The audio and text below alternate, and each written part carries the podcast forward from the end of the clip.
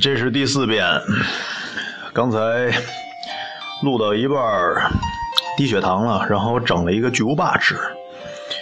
呃，昨天说到了，念到了常识第一篇的部分内容，大概了解了一下社会政府的一些基本概念。嗯，那今天呢，我们先聊一聊什么是宇宙吧。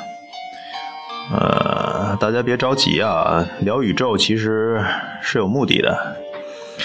嗯，我就是想想跟大家谈谈，你们觉得创造宇宙、创造我们的这一股力量到底是什么呢？反正我是把它称之为造物主。嗯，不是不是宗教，不是宗教里面的那个造物主。我只不过是把那一股力量拟人化了以后，给它。附加了这么一个词，没有任何情感色彩。嗯，为什么要提到造物主啊？就是因为我觉得我们人类其实就是造物主他编写的宇宙基本法则。呃，这些宇宙基本法则运行的时候，那产生了我们我们人类。那我们人类呢，三三两两又聚在一起，嗯，打情骂俏，最后又有了社会，啊，社会慢慢演变，演变出了政府这么一个概念。那其实我们，那其实你们就知道我刚才为什么要问你们宇宙啊、造物主啊什么的，呃。如果我们要是以造物主的身份来看我们今天谈论的这些这些事情，对于对于我们来说，这些都不叫事儿，这些都不叫事儿。嗯，所以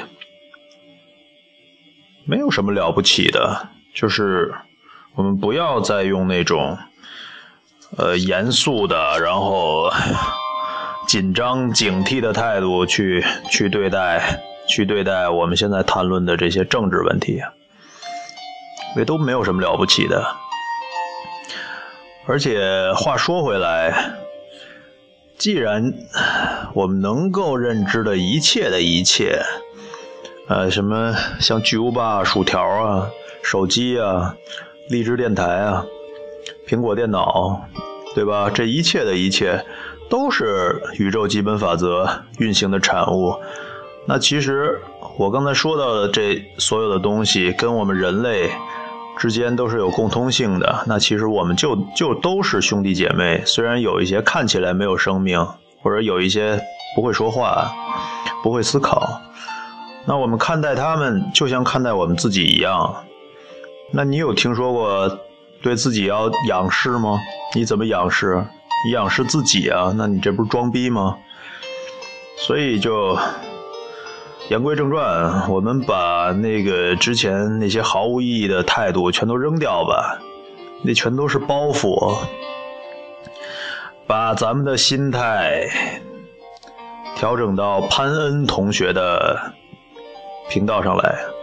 嗯，我再给大家念念。他是怎么评价当年的英国政府的？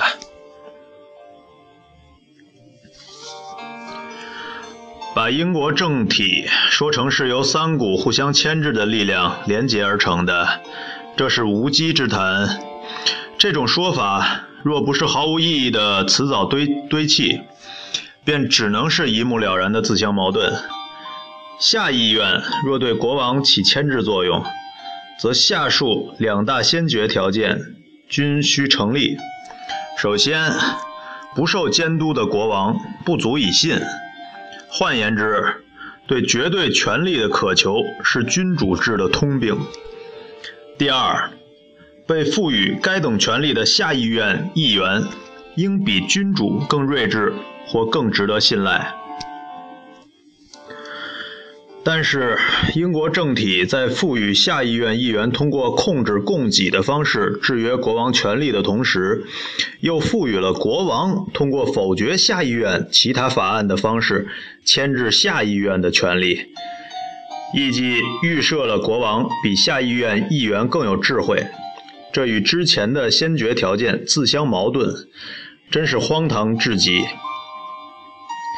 君主制的构成中存在着极度荒谬之处，在这种体制中，一个无法获取信息的人，嗯，他就代表国王啊，却拥却拥有权定啊，对不起，却却有权定夺对判断力要求最高的事物。国王的地位注定要呃远离尘嚣，而其职责却要求。他要洞悉世事，因此君主制中这几个不合理、相互对立与抵消的组成部分，证明了君主的存在完全是荒唐无用的。嗯，上面这段话，这段话其实潘恩表达的意思就是，他觉得现在的这个英国英国政体，尤其是国王和上议院的那些贵族们，完全没有履行。呃，我们之前所说的，他们应该具有的义务，呃，应该履行的义务，什么义务呢？呃，就是他们应该抑制人性中恶的那一面，并代替道德治理天下。但是现在看来，好像他们现在已经。自己成为了人性中恶的那一面，对吧？并且他们不受牵制，那这就完全违背了他们的义务跟职责。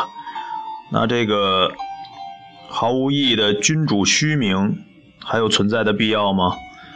那这就是潘同学想要表达的。呃，继续啊。如此构建的英国政体与其使命不符，这样的政体无法或不会去满足民众的需求。所有这一切只是自取灭亡而已。正如较重之物总是能承载起较轻之物，又如机器的所有轮子都由一个轮子带动。我们只需分辨出英国政体中最具分量的部分，那便是主导的力量。就算其他因素共同或部分的阻碍着主导力，或者说制约着主导力的速度，只要这些因素无法制动主导力，其企图只是徒劳无益，而主导力将最终会如愿以偿，其原来未能达到的预期速度会在行进过程中慢慢补足。在英国政体中，王权的专横。令人憎恶，这一点无需赘言。君主仅靠给予他人身份地位和补助年金，便享有着特殊待遇。这一点不正自明。虽然我们明智地锁住了君主专制之门，却愚蠢地将钥匙交给了君主。我操，这事儿是谁弄的？嗯，英国人偏爱。其由国王、贵族和下议院构成的政府，这种感情在更大程度上是基于民族的自豪感，而非理性。英国确实比有些国家更能给予国民安全感。这这这这这这这这这段话的意思，就好像是说，国王跟你说啊，你你满足吧，我现在能让你踏踏实实的。安安全全的在家度过一夜，第二天我来欺负你，你就踏踏实实、安安全全的等着我来欺负吧，对吧？应该是这个意思。但在英国，国王的意愿即代表国家的法律，法国亦是如此。然而这两者有所不同。在英国呢，国王不是直接下达命令，而是通过。令民众敬畏的议会传达其意愿。查理一世的命运并没有让王权更公正，而是让国王更精明。探究英国政府构成之谬误，乃当务当务之急。若我们的思维一直受制于某些影响深远的偏袒，便无法就其他事物做出公公正的判断。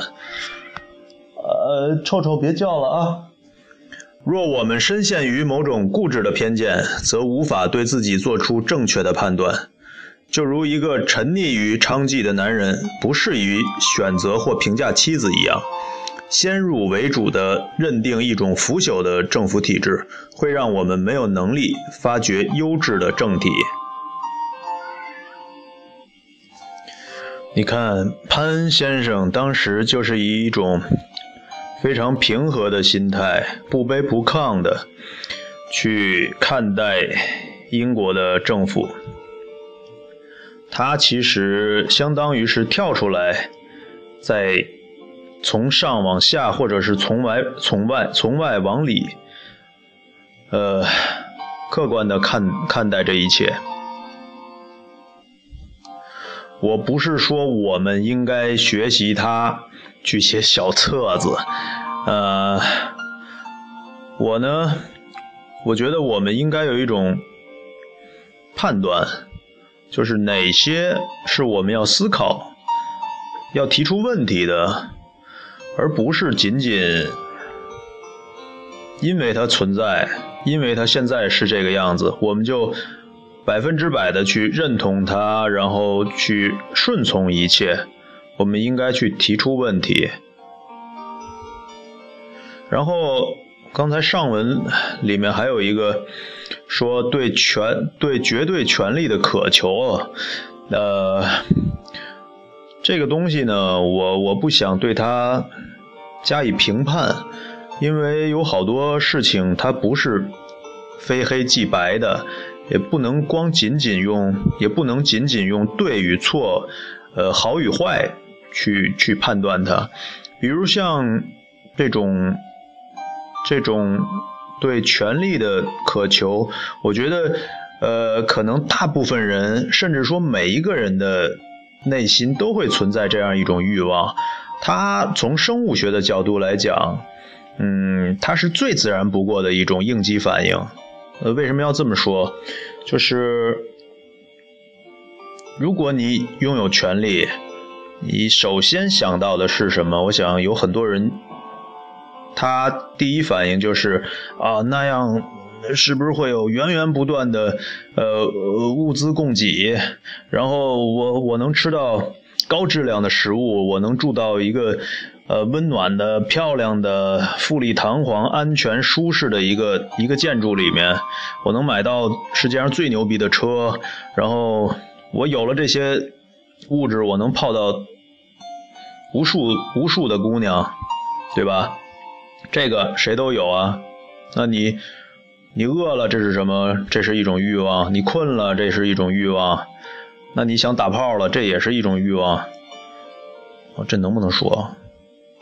啊，你想啪啪啪了，这也是一种欲望。这都是非常非常正常的。嗯，所以我就想让大家思考，思考什么呢？我们应该怎么思考？从潘先生这儿，其实大家能够学到。呃，淡了这么半天啊，嗯，也不知道大家现在是不是慢慢能了解我为什么要要让大家飘到这个荒岛上了。这个荒岛其实就相当于我们现在的一种精神状态。怎么说呢？其实我们真的无论有多知识渊博，无论嗯多多么聪明，但是对于这么大的一个世界来说，我们还依然是荒芜的。那比如说，你现在如果关上这个播客。让耳根的一时清静把你瞬间拉回现实的世界，呃，那你视力所能达到的范围之内，你随便看见的任何东西，我们都已经把它命名了。但是你有没有想过，其实这一切的事物对于我们来说，其实都是既熟悉又陌生的。说它熟悉，是因为我们从小一直到今天，我们知道它叫什么，它是什么，我们能拿它们做什么。但是又是陌生的，为什么呢？因为我们不知道它是怎么来的。嗯，它有什么？构成，或者是它为什么今天这个样子？那它曾经是什么样？或者是它如何诞生的，对吧？嗯，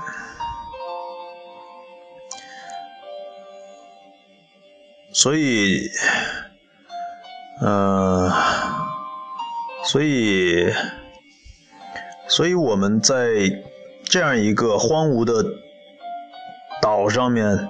可以把自己看作是最最初的人类，呃，岛上的一切事物都跟今天我们现实世界中的事物是不一样的，呃，不一样不代表它不存在，只是它正在以一种最原始、最基本的形态静静地等在那儿，嗯，我们应该。